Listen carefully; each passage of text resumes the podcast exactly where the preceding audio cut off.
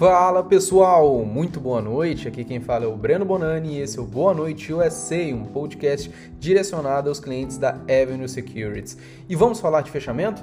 As ações fecharam com leve alta nesta quinta-feira, com ganhos do setor de tecnologia, mais uma vez sustentando essa leve alta depois dos dados de seguro-desemprego terem acabado com o ânimo dos investidores. O Dow Jones fechou com alta de 0,7%, o S&P 500 fechou com alta de 0,3% e a Nasdaq fechou com alta de 0,4%. Falando sobre os setores, destaque positivo é, para os setores de tecnologia, XLK, com mais 1,26% de alta, o industrial XLI com 0,39% de alta. E o utilities XL1 com 0,15% de alta. Agora, no destaque negativo, tivemos biotechs XBI com queda de 1,32% e petróleo XLE com queda de 0,66%. Passando para as maiores altas do dia, as maiores altas foram da gigante Apple, código AAPL, com alta de 5,1%. Acho que a Apple dispensa muitas explicações, né? Ela que é vendedora de iPhones, MacBooks e iMacs, além dos próprios serviços que ela fornece, a, a companhia sustentou o seu feito de ter alcançado o valor de mercado de 2 trilhões e, e o interessante é que falta pouco ainda para o desdobramento das suas ações, né, que serão de 4 para 1 e acontecem agora no final do mês. O motivo do desdobramento é para deixar as ações mais acessíveis aos investidores no geral.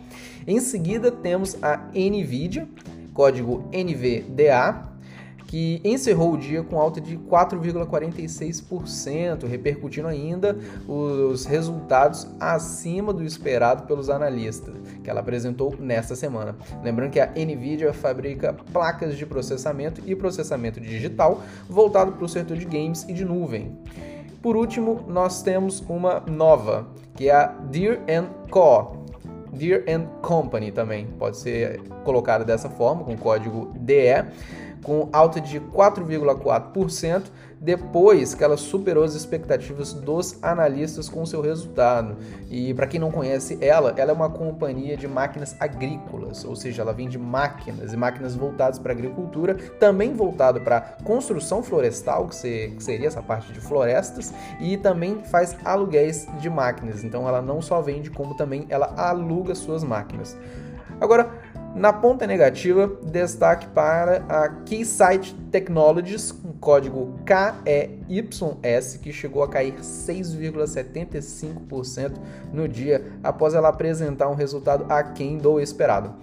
Essa companhia ela atua fornecendo soluções de teste para diversos setores, como da aeronáutica, de defesa, comércio em geral e até o governo.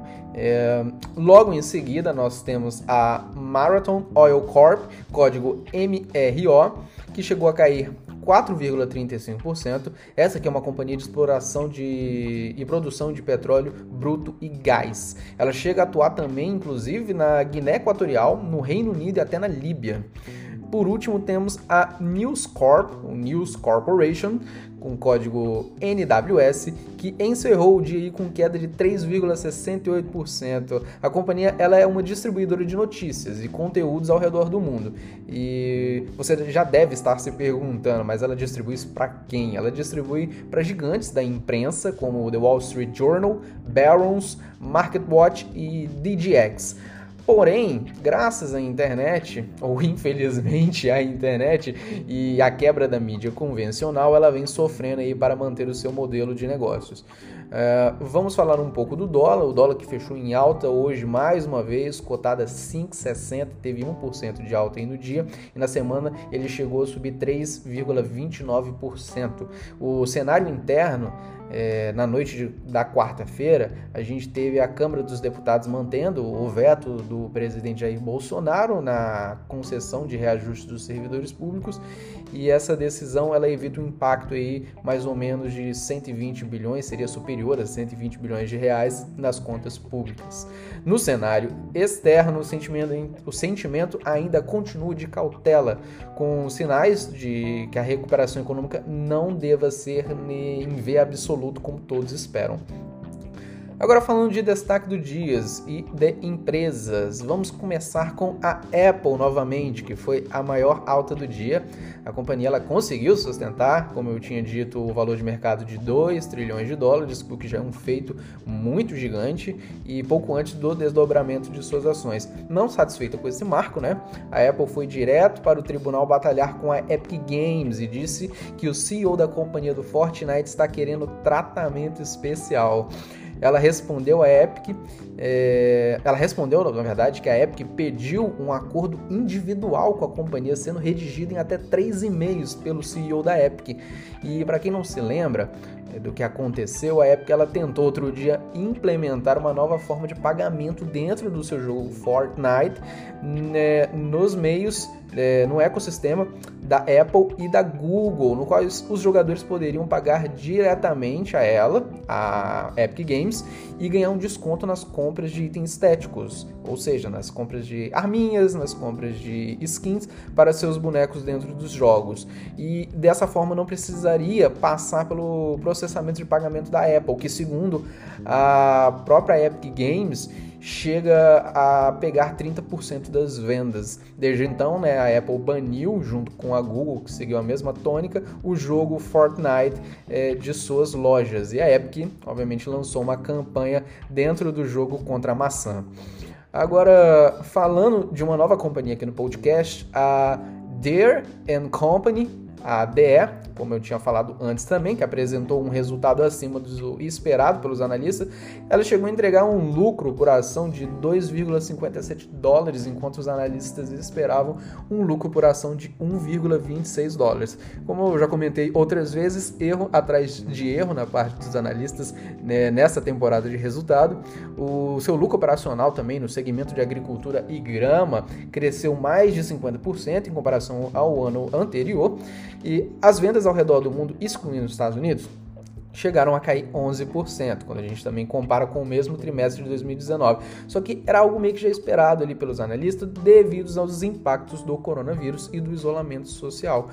Como eu tinha também comentado antes, essa companhia, além de vender máquinas agrícolas, a vinha de tratores, carregadeiras, é, escavadeiras, outras máquinas voltadas para florestas, ela ainda tem aquela parte de aluguel de máquinas, né? Logo, eles ganham tanto na venda quanto nos aluguéis. E a parte de serviços financeiros, que engloba essa parte de aluguéis, não se limita só em aluguéis também.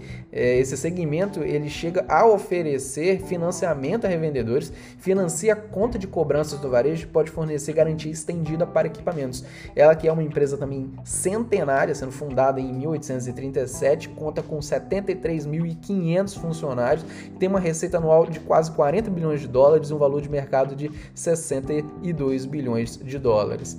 Agora, para servir de contraponto, senão a gente só fica falando de coisas boas aqui também. Eu acho que a gente tem que ser realista em relação ao mundo. A Keysight Technologies, um código KEYS apresentou um resultado aquém do esperado pelo mercado. Né? A companhia, que fornece testes de comunicação para diversos setores, entregou um lucro e uma receita acima do esperado, do que os analistas estavam esperando.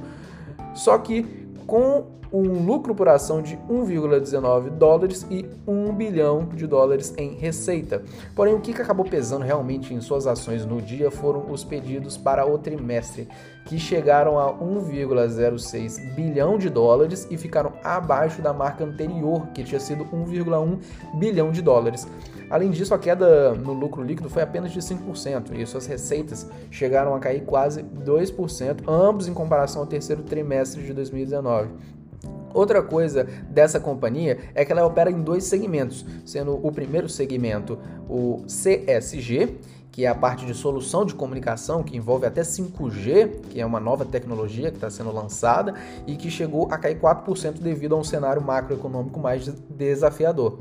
A companhia comentou que a demanda por esse serviço por parte do governo continua ainda muito forte, inclusive do setor aeronáutico, e que também por se tratar de uma tecnologia nova que está sendo desenvolvida e muito provavelmente vai ser muito usada é, em outras partes, outros setores como o 5G, ela acaba sendo bem interessante é, esse segmento da da companhia da Keysights. E o segundo segmento é o de soluções eletrônicas para a indústria, o ¿Eh? ISG, que chegou a cair 15% devido também ao cenário macroeconômico mais desafiador. Mas esse segmento tem um porém também. Ele está bem atrelado ao setor automotivo ao redor do mundo, que vem sofrendo uma disrupção entre carros a combustão e carros elétricos, além de uma mudança de hábito também, né? Onde a gente tem outros lugares onde pessoas estão preferindo não ter carro ou adiar as suas compras. A Keysight é uma companhia recente, ela foi constituída em 2013, está sediada na Califórnia. Ela é recente, mas já chega a empregar 13.600 funcionários, entregou 4 bi de receita em 2019 e tem um valor de mercado de quase 18 bilhões de dólares. Por fim, vamos falar dos dados que saíram hoje. Os dados do PMI industrial dos Estados Unidos atingiram o seu nível mais alto em 19 meses, fechando a 53,6. E para quem não sabe, qualquer número acima de 50 dentro do PMI, ele indica uma expansão do setor manufatureiro. Abaixo de 50 é, indica uma contração. Então, no caso, foi uma boa notícia, houve uma expansão. O PMI de serviços vieram bons também, é, em 54,8 também indicando uma expansão. E venda de casas existentes em julho registraram um recorde no mês a mês e fechou com 24,7% de alta as vendas de casas existentes nos Estados Unidos. Isso refletiu também no aumento do preço médio dessas casas no mesmo período. E do lado negativo, nós tivemos os PMIs da zona do euro, que vieram piores que o esperado, mas isso não chegou a desanimar os principais índices americanos.